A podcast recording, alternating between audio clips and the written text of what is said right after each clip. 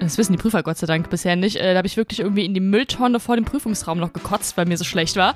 Ja, ich, ich muss sagen, ich habe nur ein einziges, ich oute mich jetzt, ich habe nur ein einziges Mal von der Prüfung gereiert, aber da richtig. Ich habe auch tatsächlich einmal von der Prüfung gereiert, aber weil ich am Abend vorher auf einer Flatrate-Party war. Scheiße nochmal. Darf ich noch was dazu sagen? Nope. Gerade kam die letzte Frage für heute rein. die ist super cool. Das ist dir Quälerei. Oh, da ist mir mein Jahrstick aus dem Mund fast gefallen. Äh, wir heißen Maike, Massi und Karim. Ciao, Kakao.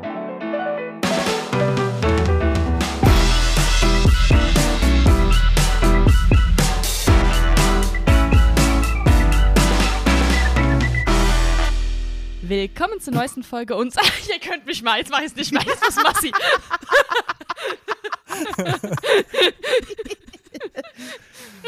Jetzt will ich nicht mehr.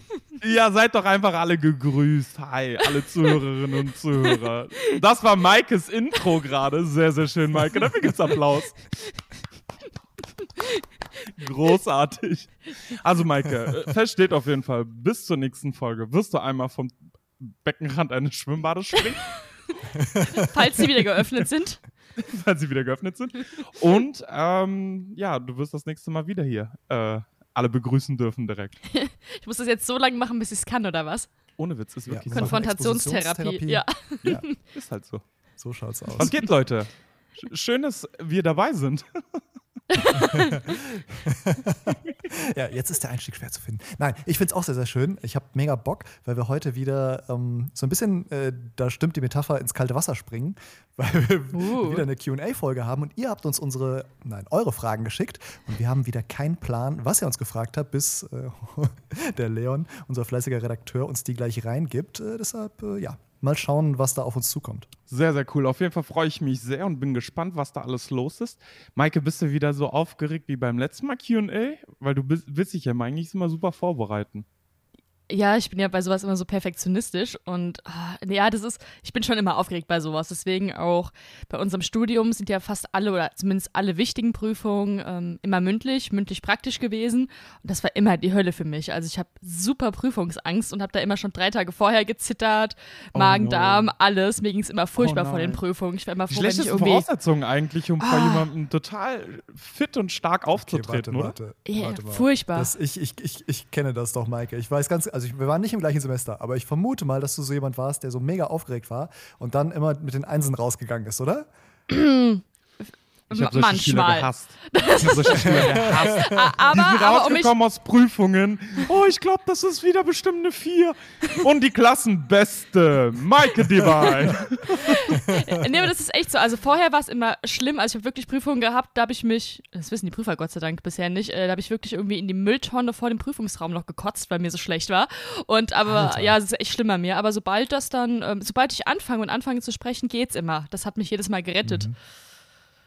Krass. Ja, ich, ich muss sagen, ich habe nur ein einziges, ich oute mich jetzt, ich habe nur ein einziges Mal von der Prüfung gereiert, aber da richtig, weil ich da in der Drittprüfung war. Das war ein Spaß. Und für Oh, die, die das nicht wissen, man hat halt drei Versuche und wenn man beim dritten Mal wieder Gott. durchfällt, fliegt man raus und dann ist das Studium quasi vorbei. Karim, welche war's? Kannst auch nicht nochmal anfangen.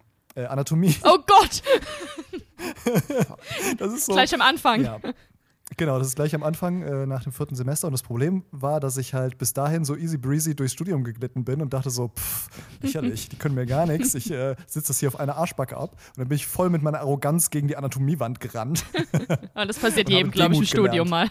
Ein schönes Ja, Bild. aber danach ein bin sehr, ich sehr nie wieder schönes irgendwo Bild. durchgefallen. Ich habe auch tatsächlich Ähm. einmal von der Prüfung gereiert, aber weil ich am Abend Oha. vorher auf einer Flatrate-Party war. Ist das der bessere Grund? Wahrscheinlich. Nein, ohne Scheiß. Bei mir war es immer so, dass ich, sobald ich mündlich etwas machen durfte, habe ich mich immer rausgeredet. Das war für mich so, das war mein Steckenpferd. Lass mich quatschen, ich quatsch dich schon zu Ja, einer das ist, das ist der Note. Trick. Du musst so lange labern, bis der Prüfer die Frage vergessen hat Ohne und dich einfach nur noch loswerden will so. und dir irgendeine Note gibt, dass er dich los wird. Das, das, das klappt echt So ganz gut in den meisten Fächern. Ohne Fall. Es ist so, das ist ein bisschen Politik, äh, äh, den, du da, die du, den du da betreibst, dass du die Leute so zuquatschst, dass sie gar nicht mehr am Ende wissen, mit welcher Ausgangslage die eigentlich gestartet sind. Ja, wie wir es hier im Podcast Welches machen. man hat und so. Mensch, Wissen sie alles nicht mehr. Genau. Das machen wir immer. gleich auch mit den Fragen von euch. Genau. Also, wenn wir nicht wissen, quatschen wir so lange drum rum, bis nichts da herumkommt. Ähm, bevor wir starten, müssen wir aber noch unserem Sponsor danken. Und Yeah. zwar Megazone Nord ist weiterhin unser treuer Begleiter bei allen Podcasts. Und äh, wenn ihr Bock habt, ein bisschen Equipment für euer Tier zu kaufen oder irgendwie Tierfutter oder sonst irgendwas, schaut doch mal vorbei auf megazoo-nord.de und wir bedanken uns weiter für die Unterstützung. So, Apropos Equipment, ich habe gestern beim Aufräumen meine alte PSP gefunden. ah nein. Mega echt? geil. Und, das Und Ding du bist trotzdem heute hier. Ja, tatsächlich. Und verbringst die Zeit lieber mit Geile uns. Ist, ich habe einen Karton voll mit Spielen gefunden und mehr als die Hälfte dieser Spiele wusste ich nicht mehr mehr, dass wir die haben. Also so geil. Okay. Direkt erstmal Naruto rausgepackt, hinten rein die. CD reingepfeffert und jetzt geht's los. Ah, das stimmt. Das waren diese, diese komischen kleinen Richtig. Ja, ja, diese ne? Mini-CDs. Okay, also falls Laut, Massi die gleich PSP abwesend mega ist. laut. Ja? Hm. Ja, voll. Also beim Zocken und das ratscht immer so. Aber es macht Spaß. Das ist echt geil. Wann kam die PSP raus? Ich habe die damals vor 2012 bekommen. Ich glaube, die kam aber ein Okay. bisschen, es gab ja mehrere. Bisschen früher. die oder? kam schon Ah, viel okay. früher raus. Aber Ja. ich hatte dann noch, ich glaube, ich, glaub, ich habe die älteste, neueste Version. Mhm. Ja. Oh, ich bleib beim Abgefahren. Game Boy Color. Das ist das Beste. Auch geil. Ich bin ja sehr zufrieden mit meiner, mit meiner Switch, mit der Switch Lite. Die ist äh, Die habe ich ein nicht. cooles, cooles Teil. Kann ich empfehlen. Sehr, sehr Gut. cool. Cooles So. Teil, off-topic. Lass uns jetzt mal loslegen. Leon, hau rein die. Frage. Und schreib uns bitte an wen. Okay, ähm, Olli Revilo schreibt: Woran liegt es, wenn der Kater gerne Teile frisst, wie zum Beispiel vom kaputten ba äh, Luftballon, in Klammern Gummi, und Fransen? Ist das kaputter Luftballon oder ein Gummi und Fransen? Oder es bezieht sich das Gummi auf den kaputten Luftballon? Vielleicht auf beides.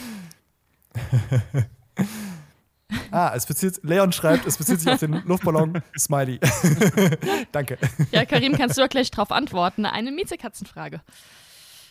Ja, also es kann, das ist jetzt so ein bisschen blöd, weil ich dir keine konkrete Antwort geben kann. Es kann an allem Möglichen liegen. Fangen wir mal mit dem Wahrscheinlichsten an. Der Katze ist langweilig und äh, dem, dem Kater ist langweilig und ein Kater frisst einfach dann aus Langeweile irgendwie Kram. Dann wäre die Abhilfe, ihn adäquat zu beschäftigen, dass er vielleicht, falls er kein Trockenfutter frisst, dass du ihm Trockenfutter gibst, dass er dieses Knackerlebnis hat, das ja ähm, so Katzen in der freien Wildbahn haben, wenn sie halt eine Maus knacken, so die Knochen und so. Also das kann schon mal helfen oder dass du ihn allgemein beschäftigst. Da haben wir ja schon öfter über Tipps geredet, führe ich jetzt nicht weiter aus. Das Unwahrscheinlichste am anderen Ende ist das Pika-Syndrom, dass halt ähm, Tiere und auch Menschen übrigens, da gibt es so einen total abgefahrenen Film von vorletztem Jahr, glaube ich, ähm, Dinge essen, die nicht es genießbar sind, sondern halt einfach Fremdkörper. Bleistifte. Tapete, alles, was man nicht essen sollte. Kreisnägel. Ja. Ja. Und es kann natürlich sein, dass dein Kater das hat. Dann würde er halt ohne irgendeinen Grund Kram fressen, der keinen Nährwert hat und ihm überhaupt nichts bringt, äh, einfach weil sein Hirn so gepolt ist. Das rauszufinden ist eine Ausschlussdiagnostik und recht komplex. Deshalb würde ich empfehlen, Maike, du musst mir sagen, ob du mir dazu stimmst.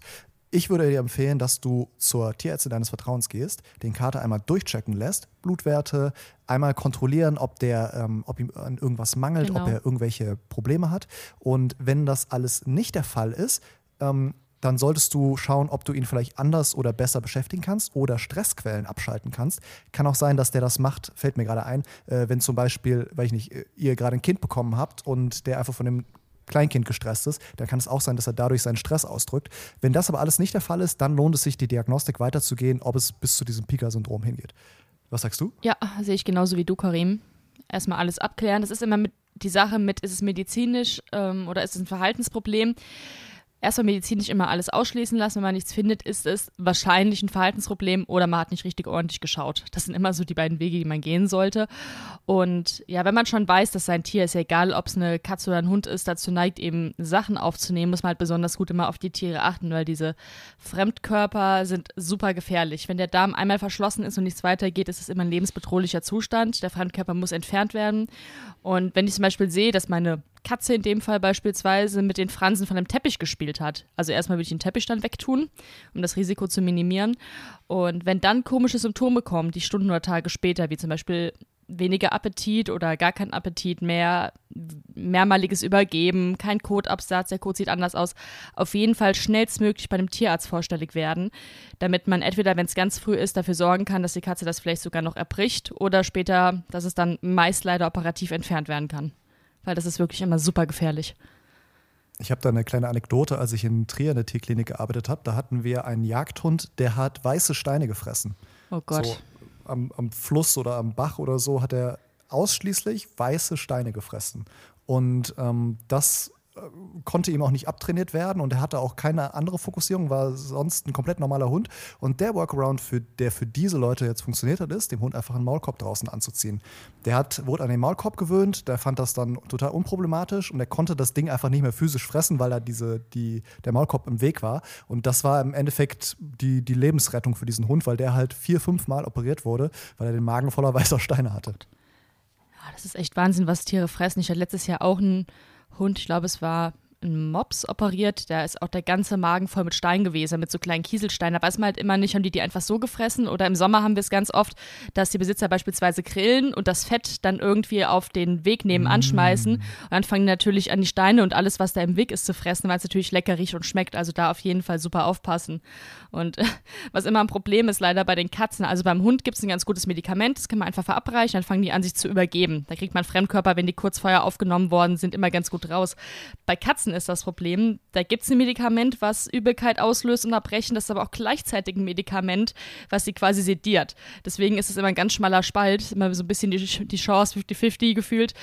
Manche übergeben sich, manche pennen einfach ein. Deswegen muss man bei denen immer dabei bleiben und hofft einfach, dass die das Zeug dann ausreiern und äh, nicht die ganze Zeit wegpennen und man die wieder aufweichen muss. Das ist leider ein bisschen komplizierter bei Katzen als bei Hunden. Aber wenn man sowas gesehen hat, dass das Tier was aufgenommen hat, immer direkt zum Tierarzt die Tierklinik. Das ist, äh, wo du das sagst. Wir sagen jetzt nicht, wie das Medikament heißt, aber es ist, äh, ich finde das ehrlich gesagt ganz lustig, weil das kann man auch bei Hunden als Augentropfen geben. Und das funktioniert dann genauso. Man tropft denen dann einfach so zwei, drei Tropfen von diesem Zeug ins Auge und dann fangen die danach an, unkontrolliert zu reiern. Und das funktioniert bei Menschen übrigens auch, habe ich, hab ich gehört. Okay, das habe ich noch nicht ausprobiert. Ich habe mal den Tipp gehört, dass man Krautsalat geben soll. Dann mhm. pfeffern die das vorne und hinten wieder alles raus. Ja, klappt manchmal auch ganz gut. Wenn es nur was Kleines ist, was man irgendwie umschließen will, wenn man Angst hat, dass es irgendwie ähm, den Darm oder den Magen reizt, kann man genau Krautsalat, Sauerkraut geben, vorher ein bisschen abspülen. Ja. Funktioniert in manchen Fällen, aber sollte man auch, wenn es wirklich ein gefährlicher Fremdkörper ist, nicht machen, sondern lieber den Tierarzt aufsuchen. Aber hier in Olli Revilos Fall hoffe ich einfach, dass der Kater ein bisschen Langeweile hat und einfach nur ein bisschen Blödsinn veranstaltet. Ja, das ist am wahrscheinlichsten, genau. Next question, please. Okay, ähm, kann Stress, ich, ich äh, teile das mal in zwei und wir können das relativ schnell beantworten. Kann Stress epileptische Anfälle begünstigen? Ja. Ähm, es geht sogar so weit, dass äh, mein, mein äh, Doktorvater und äh, früherer Chef, der Martin, Neurologe seines Zeichens, hat äh, gesagt immer, dass man bei jedem Menschen, bei jedem Tier einen epileptischen Anfall auslösen kann, wenn man es unter genug Stress und unter genug äh, Schlafentzug oder mhm. Essensentzug und oder Essensentzug stellt. Das heißt, wenn deine ähm, wenn deine Energie quasi runtergeht, dann geht deine Schwelle für Stress mit runter. Und wenn du dann genug Stress obendrauf packst, dann kann es im Zweifel dazu kommen, dass man einen epileptischen Anfall auslöst. Und dann, deshalb ist es auch immer so, dass wenn ein Hund oder auch ein Mensch einen epileptischen Anfall hatte, der tatsächlich einer war, dass das nicht heißt, dass dieser Hund Epilepsie hat, sondern das heißt nur, er hatte einen epileptischen Anfall und einen hat quasi jeder gut im Leben. Ähm, es geht darum, ob, das, ob die Reitschwelle so niedrig ist, dass im Alltag man über diese Reitschwelle kommt und das halt häufiger auftritt. Das ist so dieses glaube, klassische Thema, ähm, Menschen, die lange feiern gehen, vielleicht auch schon ermüdet sind, dann aber sich ein paar, keine Ahnung, Red Bull mit oder ohne Wodka reinkippen und dann das Stroboskoplicht, ja. dass sie dann eben genau. epileptischen Anfall bekommen. Genau, und das ist völlig normal und bedeutet nicht, dass man Epilepsie hat, sondern nur, dass man äh, es ein bisschen mit dem Feiern übertrieben hat, ein bisschen sehr. Ähm, so, also ja, Stress kann epileptische Anfälle, Anfälle begünstigen. Und ähm, Massi, unser, unser Kumpel Dr. Bab äh, sagt ja immer, dass ähm, die um eine Epilepsie richtig behandeln zu können bei einem Hund, muss man sich alle Faktoren anschauen. Das fängt bei dem Alltagsmanagement an, also wie man mit Stress umgeht, wie man den Alltag von dem Tier, von dem Hund, von der Katze gestaltet. Es geht weiter über Ernährung, es geht weiter über die Medikamente. Und all diese Dinge sind, funktionieren nicht ohne einander. Das heißt, Stress ist ein wirklich wichtiger Faktor. Äh, zu deiner zweiten Frage, können Leckerli mit Hanf die Wirkung von antiepileptischen Medikamenten herabsetzen? Wissen wir nicht. Das ist das Problem, ähm, dass diese ganzen ähm, Medikamente, die ähm, irgendwie CBD enthalten oder so, dass die noch nicht so lange auf dem Markt sind, dass es da gute Forschung zu gibt. Ich habe das ja, glaube ich, schon mal erwähnt, dass so generell ähm, beim Menschen ein bisschen mehr Forschung ist, aber beim Hund die verstoffwechseln halt ganz anders und die haben zum Beispiel mehr ähm, Cannabinoidrezeptoren, an die dieses CBD bindet. Und wir wissen einfach nicht, wie das beim Hund wechselwirkt mit anderen Medikamenten, ob, die, ob diese erhöhte Rezeptorzahl da zum Beispiel irgendein Problem macht. Wir wissen es leider nicht. Deshalb würde ich dazu raten, das nicht auszuprobieren. Ähm, man kann das unter enger Absprache mit der behandelnden Tierärztin vielleicht mal, äh, wenn es wirklich nötig erscheint, probieren. Aber ich würde es auf gar keinen Fall im Alleingang machen. Und vor allen Dingen mit so einer Problematik nicht zu einem Allgemeinmediziner zu gehen. Also jetzt nicht irgendwie ähm, da den nächstbesten Arzt aufsuchen, sondern wirklich schauen, wer ist spezialisiert auf diese Thematik und äh, wer kann dir ganzheitlich helfen. Genau, da haben wir ja auch schon mal in einer vergangenen Folge drüber gesprochen, wie man einen richtigen Tierarzt für sich findet, dass man entweder schaut, dass man eben einen Spezialisten, der sich beispielsweise durch einen Fachtierarzt, Diplomat etc. ausweisen kann. Aber es gibt natürlich auch Mediziner, die keinen Fachtierarzt in einem Gebiet haben, aber sich trotzdem sehr gut auskennen. Aber das findet man raus, indem man eben mit anderen Ärzten spricht, mit Kliniken spricht. Ähm, genau, dass man sich einfach den passenden es, Arzt sucht.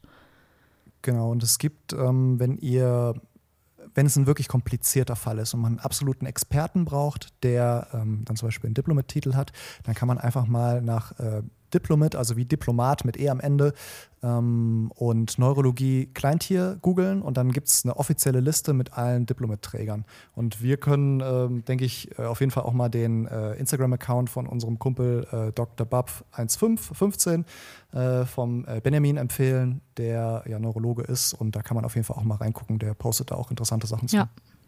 Gut, hoffentlich konnten wir dir ein bisschen helfen, Kim. Weiter geht's. Ah, guck mal, das ist so eine schöne Frage. Schöne Frage für den Massi. Miss Schnitzel, Schnitzelinchen. Auch ein süßer Name. Wie kann ich meinen Hund ablenken bzw. beschäftigen, wenn er alleine ist? Ganz lustiger Fakt dazu. Ähm, ich habe mal vor vielen Jahren einen Hund trainiert, der ebenfalls nicht alleine sein konnte. Und da haben wir, ähm, ich wollte mal die Situation nachstellen, wie äh, die Familie sich verhält, wenn sie den Hund alleine lassen. Und ähm, wollte das Ganze halt eben als ähm, Zuschauer mir mal angucken.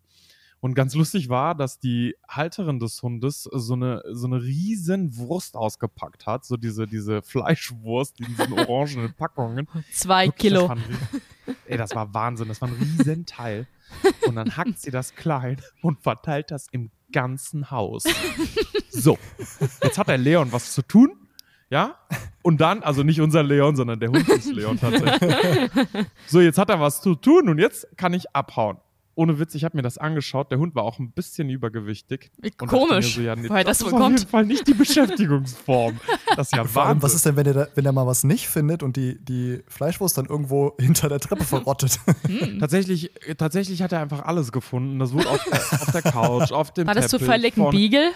Oder Labrador? Das war, nein, das war, das war ein Tibet-Terrier. Ein kleiner, ah, okay. übergewichtiger Tibet-Terrier, der sich fast alles reingepfiffen hat. Und ich dachte so, nein, das ist nicht die Beschäftigungsform.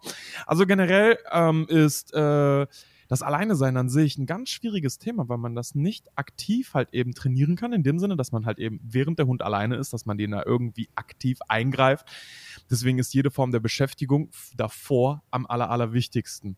Das heißt also, man muss eine Reihe an verschiedenen Vorbereitungen treffen, dass wenn der Hund nicht alleine sein kann, dass man den halt wirklich echt währenddessen ähm, also dieses, diesen, diesen Prozess des Alleineseins so angenehm wie möglich macht, dass der das versteht, was das bedeutet, dass er nicht zurückgelassen wird, dass er nicht jetzt verlassen wird in dem Sinne, sondern halt eben einfach nur ähm, dass das Rudel oder die Meute sich trennt, aber wieder zurückfindet. Das gehört auch ein bisschen mit Sicherheit, hat, hatte auch eine äh, sehr große Relevanz hier und äh, wie insgesamt so die Beziehung zwischen Hund und Mensch ist. Das ist wirklich, wirklich wichtig, weil wenn ich beispielsweise mit meinen Hunden unterwegs bin und ich habe sehr, sehr, ich bin sehr viel gereist, auch vor Corona vor allen Dingen bin ich sehr viel gereist mit meinen Hunden und hatte mein Mädchen beispielsweise in verschiedenen Hotelzimmern immer mit mir dabei gehabt und wenn wir mal weg waren oder so und ich sie nicht mitnehmen konnte, ich habe sie zurückgelassen, habe gesagt, du bleibst jetzt einfach dort und ich komme gleich wieder. Und immer wenn ich wiederkam, lag sie dort ausgebreitet und äh, war total happy, weil sie wusste, okay, gut, irgendwie wird dieser Spinner schon wieder zurückkommen.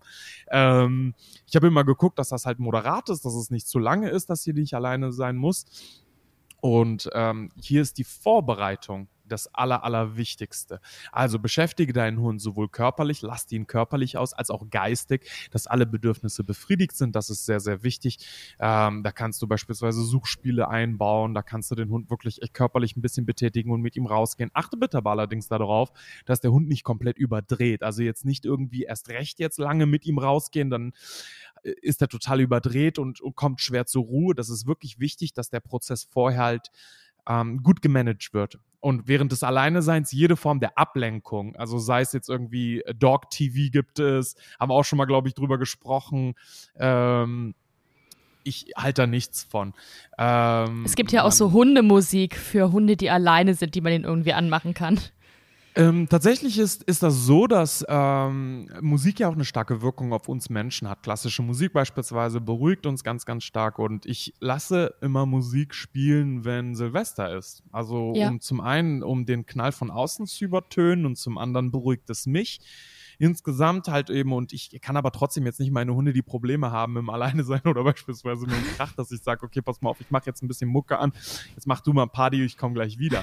ähm, abgesehen davon, also viele machen das auch so beispielsweise, dass die jetzt nicht im Fall wie Hund Leon, ähm, dass der eine riesen Fleischwurst ab, äh, abbekommt, sondern dass sie dem dazu knabbern hinlegen ich persönlich bin ein bisschen vorsichtig mit solchen Sachen, weil ich habe häufig genug meinem Hund äh, oder meinen Hunden aus dem Rachen was ziehen müssen, weil die sich viel zu hastig damit überschlagen haben und das ganze Ding dann am Ende noch verschluckt haben. Dementsprechend bitte, bitte vorsichtig sein, dem Hund jetzt nichts liegen lassen, um zu sagen, so, pass auf, äh, damit kannst du dich jetzt beschäftigen. Massi, also, wie sieht eine gute, wie sieht denn eine gute Hundeverabschiedung aus? Wenn ich jetzt das Haus verlasse, schicke ich ihn am besten auf seinen Platz, sage dann einmal Tschüss, gehe, gehe ich kommentarlos. Wie mache ich das am besten?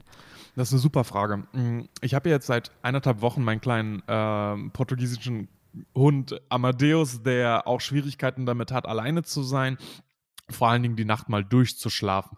Sobald er aufgewacht ist in den ersten Nächten, hat der Alarm geschlagen, so nach dem Motto, oh Gott, wo bin ich hier? Kommt mal her, sagt mal was, also greift mal ein und ich musste immer abwarten, bis er wirklich zur Ruhe gekommen ist, eine Ausgangsposition hatte und ich habe das immer gleich gemacht, immer die gleiche Ausgangsposition. Gib bitte auf deinen Platz, leg dich hin, aber immer, dass ich die Bedürfnisse des Hundes vorher befriedigt habe, dass er getrunken, gegessen hat, lange genug draußen war, dass er beschäftigt wurde und dann ist das ein Prozess, also ein, ein Ritual, was entsteht.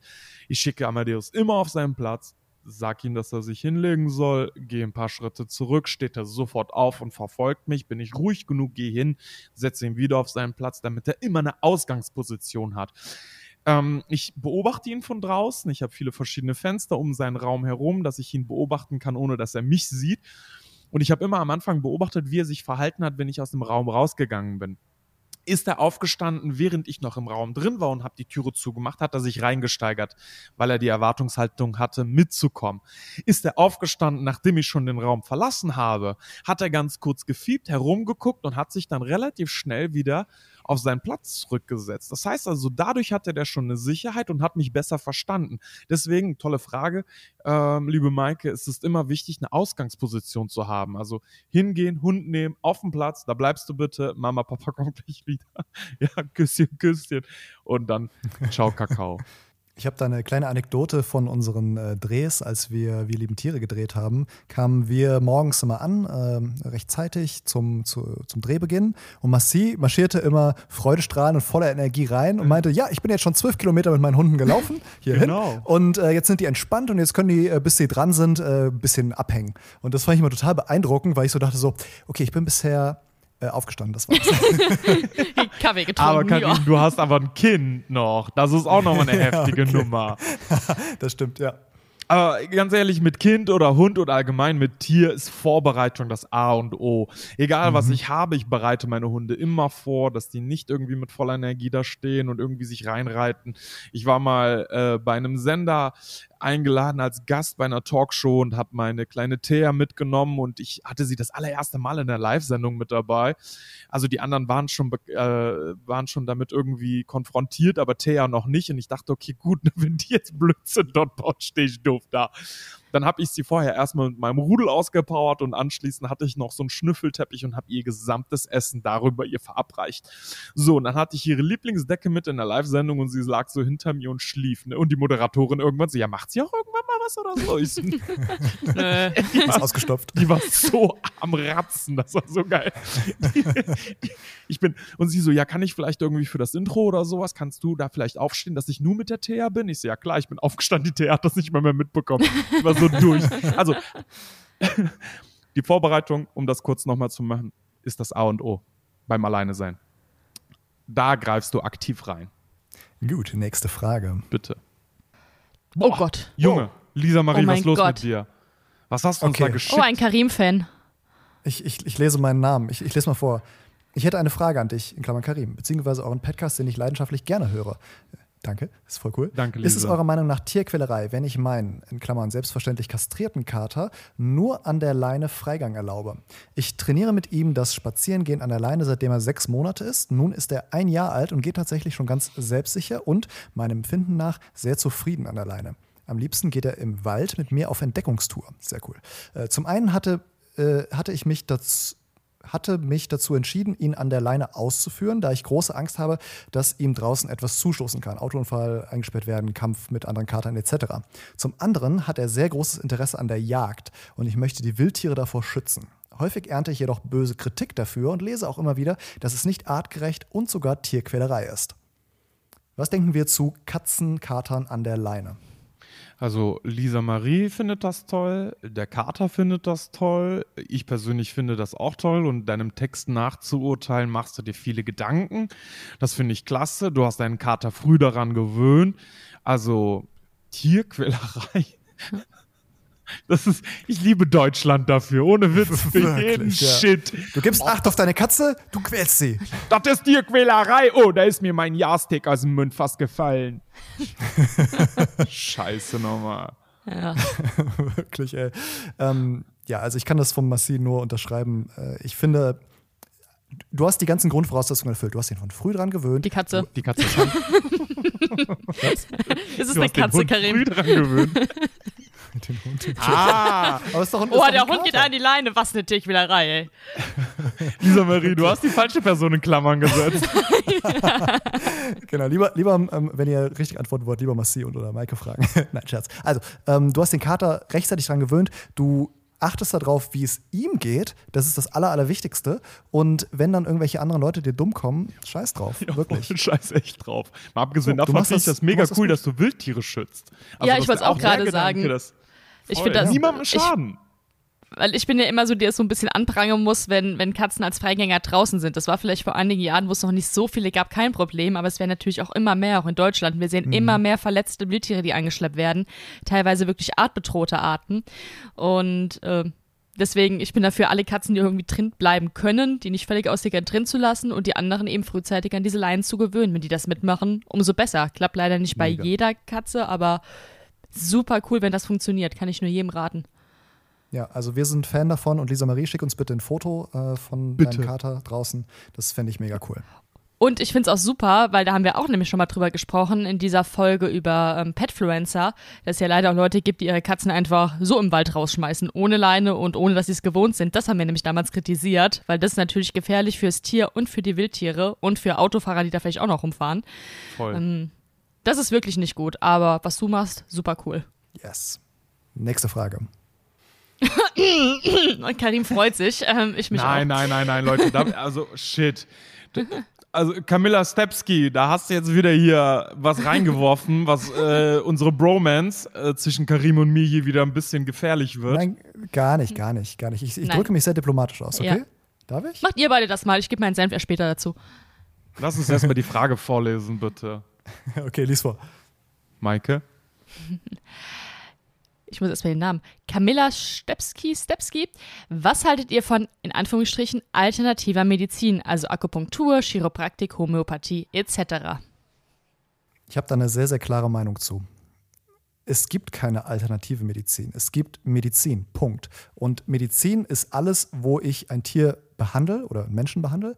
Und diese Medizin muss sich alle den gleichen Kriterien äh, stellen, nämlich dass sie belegbar wirksam sein muss. Und allein unter dem, was du genannt hast, ähm, also nur, nur ganz kurz dazu noch ausgeholt, alternative Medizin ist einfach ein Kampfbegriff, der halt äh, sich äh, mark marketingmäßig abgrenzt von der Schulmedizin, die wiederum irgendwie kein guter Begriff ist und eigentlich mehr so ein Nazi-Begriff. Deshalb vergesst dieses Alternative und Schulmedizin, es gibt Medizin, Punkt. Und das, was du genannt hast, Akupunktur, Chiropraktik, Homöopathie. Homöopathie wissen wir, dass nicht funktioniert. Das ist seit Ewigkeiten belegt und da gibt es keinen Zweifel dran. Homöopathie ist Quatsch, das könnt ihr euch sparen. Akupunktur funktioniert. Und zwar in bestimmten Fällen funktioniert es sehr, sehr gut, hat aber nichts mit irgendwelchen Chi-Ki-Kräften zu tun, sondern einfach mit äh, Triggerpunkten. Chiropraktik kann auch eine wunderbare Sache sein, funktioniert auch gut, wenn es sinnvoll angesetzt wird. Das heißt, was ich, worauf ich hinaus möchte, ist, es bringt nichts zu sagen, oh, ich bin ein ähm, Freund alternativer Medizin, sondern man muss sich schon mit den einzelnen Dingen beschäftigen und einfach mal sich informieren, ob es da wissenschaftliche Belege für gibt, die sagen, dass ähm, das funktioniert. Weil ich denke, und ich bin der festen Meinung, dass wir es unseren Tieren schulden, dass wir sie nur mit Dingen behandeln, die tatsächlich belegt wirksam sind. So. Massi? Was, ich sag gar nichts mehr, hör auf, lass mich in Ruhe. Nein, ich müsste tiefe rein, Wunden aufreißen. Ich stimme wir dir zum Teil zu, sprechen. zum anderen Teil. Nein, ich. Ähm, next question, please. ich fand's aber schön, wie du das, wie du angefangen hast. Ich mag das, wenn du leidenschaftlich wirst. Ne? Hm, schön, Bei dem. Thema bin ich sehr leidenschaftlich. Sehr Okay. gut. Darf ich noch was dazu sagen? Nope. wenn, wenn Massi sich enthalten möchte, steht doch jedem zu. Ähm, ich bin da auch total Karims Meinung, man darf das nicht immer alles über einen Kamm scheren. Es wird auch total viel leider bei diesen Grifflichkeiten durcheinander geworfen. Viele verwechseln Homöopathie, Homöopathie mit Phytotherapie, also mit Pflanzentherapie. Da gibt's teilweise belegbare Studien, die zeigen, dass manche Sachen bei manchen Problemen einfach wirksam sind. Dann finde ich das komplett in Ordnung.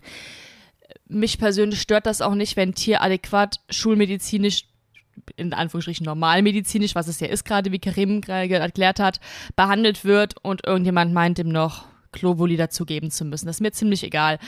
Wo ich es dann wirklich problematisch sehe, ist, wenn diese in Anführungsstrichen Alternativmedizin auch wirklich alternativ zur normalen Medizin angewendet wird und das Tier darunter zu leiden hat. Da sehen wir in der Praxis Dinge, also einer der Worst Case war letztes, vorletztes Jahr, da kam eine Schildkröte, die konnte ihr linkes Vorderbeinchen nicht mehr in den Panzer einziehen, weil das ungefähr zehnmal so dick war, wie das Beinchen normal gehört hätte oder zwölfmal sogar. Und ich habe die Besitzerin nur angeschaut und gefragt, waren Sie nicht bei einer Tierärztin? Seit wann hatte ihr das denn? Ja, seit einem Jahr. Ich so, Ja, aber da muss man doch was machen. Ja, ja, sie war schon beim Tierarzt, die bekommt seit einem Jahr Globuli verschrieben. Und diese Schildkröte hatte einfach einen riesigen Abszess im Bein, also eine Eiteransammlung, die wir da eröffnet haben. Also es war eine große griechische Landschildkröte. Wir haben da über 500 Gramm Eiter rausgeholt. Jeder, der schon mal irgendwie einen kleinen Abszess oder ein Pickelchen nur hatte, kann sich das ungefähr vorstellen, wie sich das anfühlt, wenn der ganze Arm aufs 10-, 12-fache angeschwollen ist, weil alles voller Eiter ist. Und das ist dann sowas, wo ich es nicht mehr lustig finde, wenn jemand da irgendwie rumexperimentiert und einfach dann diese Alternativmedizin in Anführungsstrichen einsetzt. Da muss normale evidenzbasierte Medizin stattfinden, weil sonst leiden die Tiere drunter. Bei irgendwelchen ganz kleinen zu. Geschichten kann man da irgendwie mal gucken, wenn das ein minimaler Schnupfen ist, kann man damit was weiß ich dran. Das geht wahrscheinlich genauso schnell wieder weg, wenn ich gar nichts mache.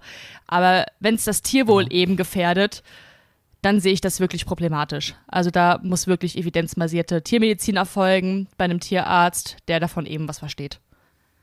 Und nur ganz kurz nochmal zu dem Homöopathie-Phytotherapie-Ding.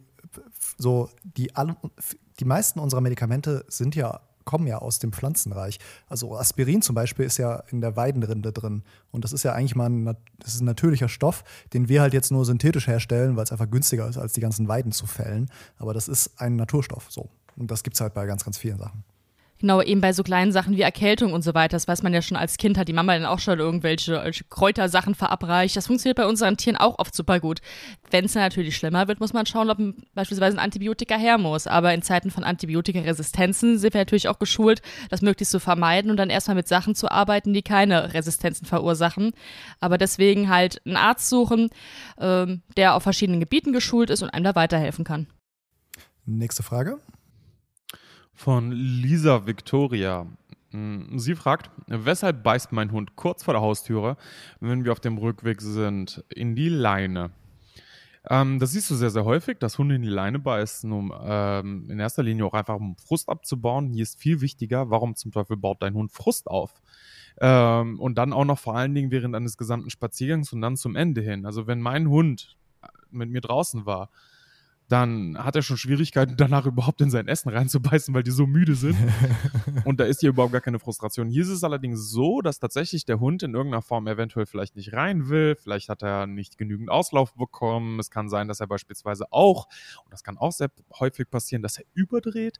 Ja, dass beispielsweise er mit seinem besten Kumpel, mit seiner besten Kumpeline irgendwo auf einer Hundewiese so heftig abgefetzt ist, dass er wirklich überdreht und dadurch unruhig wird und diese Unruhe in irgendeiner Form versucht abzubauen. Und das nächstbeste ist da tatsächlich die Leine vor der Nase. Ähm, es ist so ein bisschen wie wenn Kinder die, äh, an die Fingernägel kauen. Ja? Also, das siehst du sehr, sehr häufig. Ne? Die bauen damit eine Erregung, eine Unruhe ab. Ähm, sie sind dann nervös. Und das ist halt eben viel wichtiger für mich zu erfahren, warum hat dein Hund überhaupt diesen Stress? Warum will er diesen Stress abbauen? Und was will er eigentlich damit? Und vor allen Dingen immer ist es an derselben derselben Stelle? Hat er auch Probleme, dann reinzugehen ins Haus oder will einfach nur diese Erregung abbauen? Also wenn er Probleme hat, ins Haus reinzugehen, also wenn er sich weigert und sagt, nee, ich will das jetzt nicht und macht dann so, so, so eine Bremse, ja, dann ist es tatsächlich so, dass er vielleicht wirklich Schwierigkeiten hat, ähm, das zu akzeptieren, dass jetzt so eine Ruhephase einkehrt. Und da ist es auch wichtig, dem Hund seinem Hundekind näher zu bringen, hey, es ist nicht schlimm, wir gehen jetzt nach Hause, da legst du dich zur Ruhe, weil auch die Ruhephasen gehören einen mit zu der wichtigsten Elementen äh, eines Alltages für einen Hund, damit auch er lernt, dass richtig schön sacken kann, damit der Körper regenerieren kann, damit der Hund halt einfach auch ein bisschen ähm, ja, äh, lernt, sich zu gedulden und dass auch etwas ein Ende hat. Allenfalls ist die Frustrationstoleranz deines Hundes viel zu niedrig und dementsprechend frustriert er wahnsinnig schnell, sobald er etwas nicht bekommt. Ja, wie das kleine schreiende Kind im Supermarkt nach der Schokolade. Und wenn es eine Niederlage erfährt, die Schokolade nicht bekommt, dann ist der Tag sowieso scheiße, die Eltern sind sowieso blöd. Ja, das kann auch natürlich passieren. Also hier hat das sehr, sehr viel damit zu tun. Erstens, warum baut er Frustration auf? Womit hängt das zusammen, dass er diese Frustration aufbaut? Und und du merkst, das ist eine sehr einfach gestellte Frage, aber sehr kompliziert zu beantworten. Dafür müsste ich den Hund wirklich in- und auswendig kennen, um dir genau die Frage so richtig zu beantworten. Und da, bitte, bitte, aber ich kann dir sagen, was man nicht machen sollte. Einfach nein, aus, Schluss, jetzt ist vorbei, setz dich hin. Äh, manche setzen den Schnauzengriff eingegebenenfalls. Ähm, damit machst du es nur schlimmer für den Hund. Ja, der hat schon eine Erregung, der hat ein Problem, der hat schon sowieso ein Unwohlsein in sich, will gegebenenfalls vielleicht auch nicht ins Haus oder so. Ja, damit macht man es dem nicht schmackhaft. Also, du kommst jetzt ins Haus, du Miststück.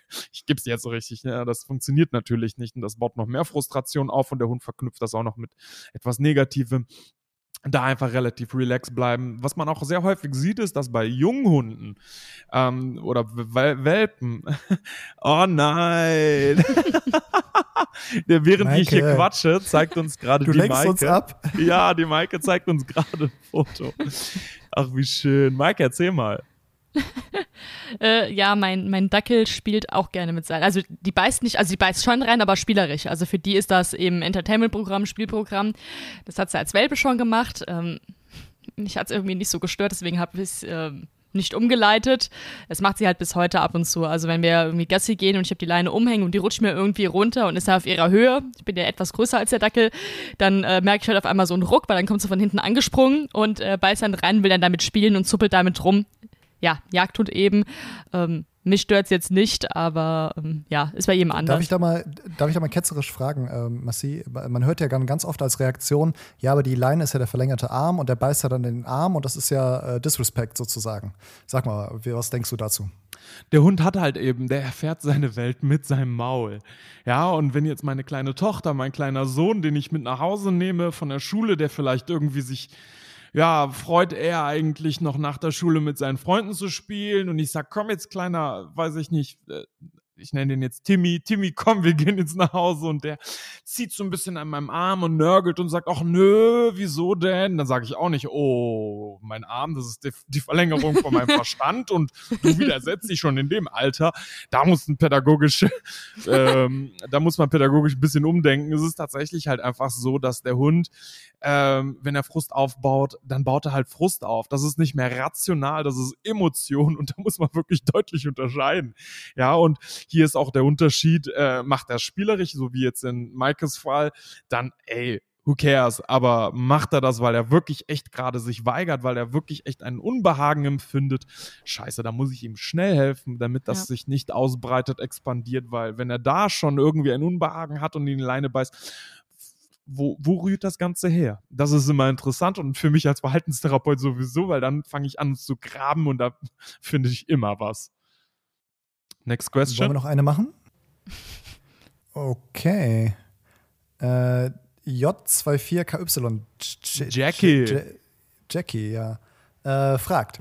Thema Zoonosen. Was ist euer persönlicher Albtraum? Den leben wir doch Äh, aktuell, Zoonosen- oder?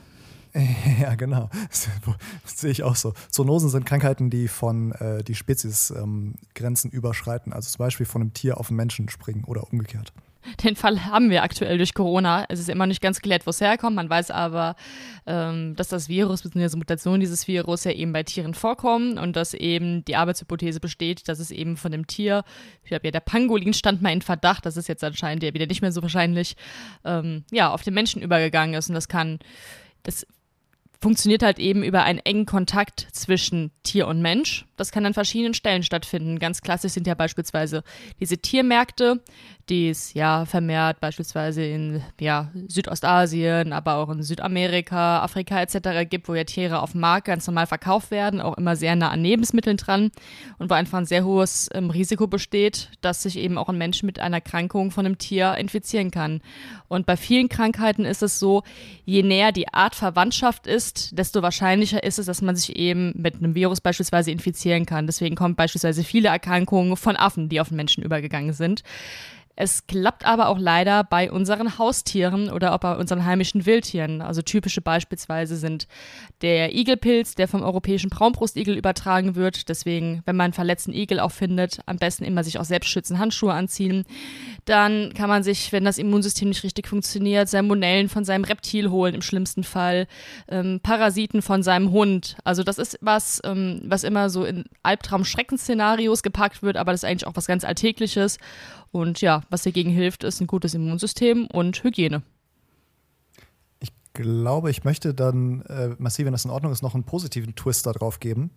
Bitte. Ähm, äh, und zwar gibt es, diese Zoonosen gibt es ja immer wieder. Das ist ja jetzt, äh, wie du gesagt hast, nichts, was durch Corona jetzt irgendwie neu war, sondern wir hatten irgendwie Schweinegrippe, Vogelgrippe, dies, das, HIV. Ananas, alles Mögliche. Ja, genau. Äh, äh, Tollwut irgendwie ist ja äh, das, das gleiche Ding. So, und ein aktueller Trend in der Tiermedizin, aber auch in der Medizin generell, ist dieser One Health-Gedanke. Das heißt, man betrachtet nicht mehr getrennt, oh, wir haben hier die Tiermedizin, die machen ihr Ding, und hier haben wir die Menschenmedizin, die machen ihr Ding, sondern man betrachtet das Ganze als ein Gesundheitssystem sozusagen, weil wir halt wissen, dass durch das enge Zusammenleben da die Grenzen übersprungen werden können und dann wird es halt potenziell auch sehr gefährlich.